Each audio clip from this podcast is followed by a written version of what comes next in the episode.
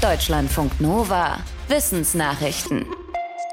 Nashörner benutzen ihre Hörner zum Kämpfen, um Weibchen zu beeindrucken und um nach Wasser zu graben.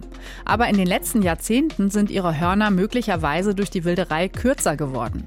Darauf deutet eine Untersuchung von europäischen Forschenden hin. Weil es selbst für die Wissenschaft sehr schwer ist, an echte Nashornhörner ranzukommen, haben die Forschenden stattdessen Fotos ausgewertet, die seit Ende des 19. Jahrhunderts aufgenommen wurden. Im Vergleich zeigte sich, die Hörner aller fünf Nashornarten weltweit waren im Verhältnis zum restlichen Körper kürzer geworden.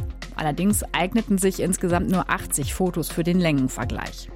Aber die Forschenden halten es trotzdem für plausibel, dass den Nashörnern immer kürzere Hörner wachsen. Denn dadurch hätten die Tiere in der Natur eine bessere Chance zu überleben und Nachwuchs zu bekommen. Denn Wilderer sind eher auf längere Hörner aus, weil die auf dem Schwarzmarkt auch höhere Preise erzielen. Auch bei Elefanten sind die Stoßzähne in den letzten Jahrzehnten kürzer geworden. Corona-Pandemie Angriffskrieg in der Ukraine und steigende Preise. Da kann man schon mal das Gefühl bekommen, die Kontrolle zu verlieren, auch über das eigene Leben. Eine Theorie in der Psychologie besagt, genau dieses Gefühl führt dazu, dass sich Menschen nach strafferer Führung und mehr sozialer Kontrolle sehnen und dann solche Gesellschaften entstehen. Ein Forschungsteam aus den USA, China und Singapur hat für diese Theorie jetzt weitere Belege geliefert. Die Forschenden haben unter anderem Langzeitdaten von Menschen aus den USA ausgewertet, noch lange vor den aktuellen Krisen. Unter anderem dazu, wie gut sie gerade glaubten, ihr Leben unter Kontrolle zu haben und in welchem Land sie gerne leben würden. Ergebnis?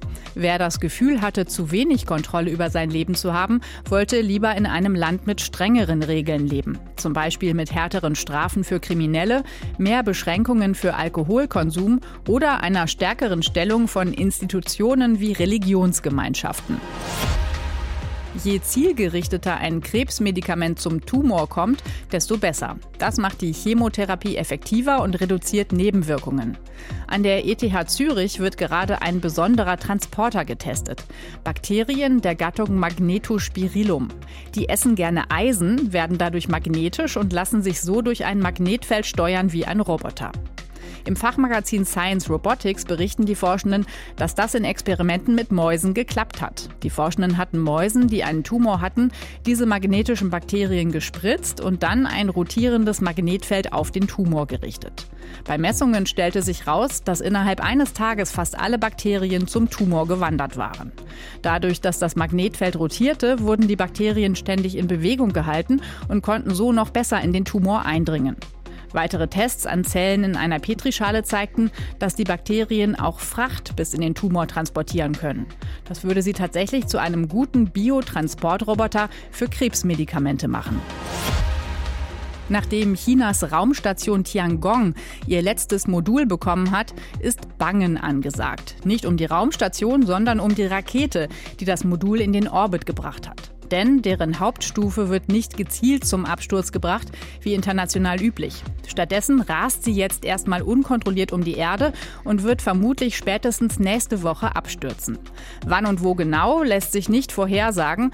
Das hängt von winzigen Veränderungen in der Atmosphäre ab, die die Rakete abbremsen und sie der Erde immer näher kommen lassen. Wahrscheinlich ist, dass die Raketenreste ins Meer fallen. Es ist aber auch möglich, dass sie über bewohntem Gebiet runterkommen. Das passierte 2020 schon mit einer chinesischen Raketenstufe. Sie beschädigte mehrere Häuser in der Elfenbeinküste. Verletzt wurde niemand. Die aktuelle Raummission ist für China ein wichtiger Erfolg. Das letzte von drei Modulen der Raumstation ist jetzt angedockt. Damit etabliert sich die Volksrepublik als ernstzunehmende Weltraummacht neben Russland und den USA. Im Wattenmeer ist die Zahl der Seehunde deutlich gesunken. Das hat das gemeinsame Wattenmeersekretariat mitgeteilt, also die länderübergreifende Koordinierungsstelle für das gesamte Wattenmeer der Nordsee. Denn das erstreckt sich von Den Helder in den Niederlanden entlang der deutschen Nordseeküste bis hoch nach Esbjerg in Dänemark. In dem Gebiet wurden bei der jährlichen Seehundzählung in diesem Sommer nur knapp 23.700 Seehunde gesichtet. Das ist die niedrigste Zahl seit dem Jahr 2011. Laut den Expertinnen und Experten ist die Zahl der erwachsenen Tiere im Vergleich zum letzten Jahr um 12 Prozent gesunken und die Zahl der Jungtiere ist sogar um 22 Prozent gesunken. Woran das genau liegen könnte, ist bisher unklar. Ein möglicher Grund könnte begrenzte Nahrung sein. Gegen Masern hilft zweimal Impfen für ein ganzes Leben. Bei der Grippe muss man sich jedes Jahr eine neue Spritze verpassen lassen. Aber es wird an einer universellen Grippeimpfung gearbeitet, die länger vorhalten soll. So einen Impfstoff hat jetzt ein Forschungsteam der Mount Sinai Klinik in New York entwickelt und an Mäusen getestet. Dabei reichte eine Dosis aus, um die Mäuse zuverlässig vor verschiedenen Grippevirusstämmen zu schützen. Der Clou dabei, die Impfung ist eine mRNA-Impfung, also mit dem gleichen Wirkmechanismus wie die wirksamsten Corona-Impfstoffe.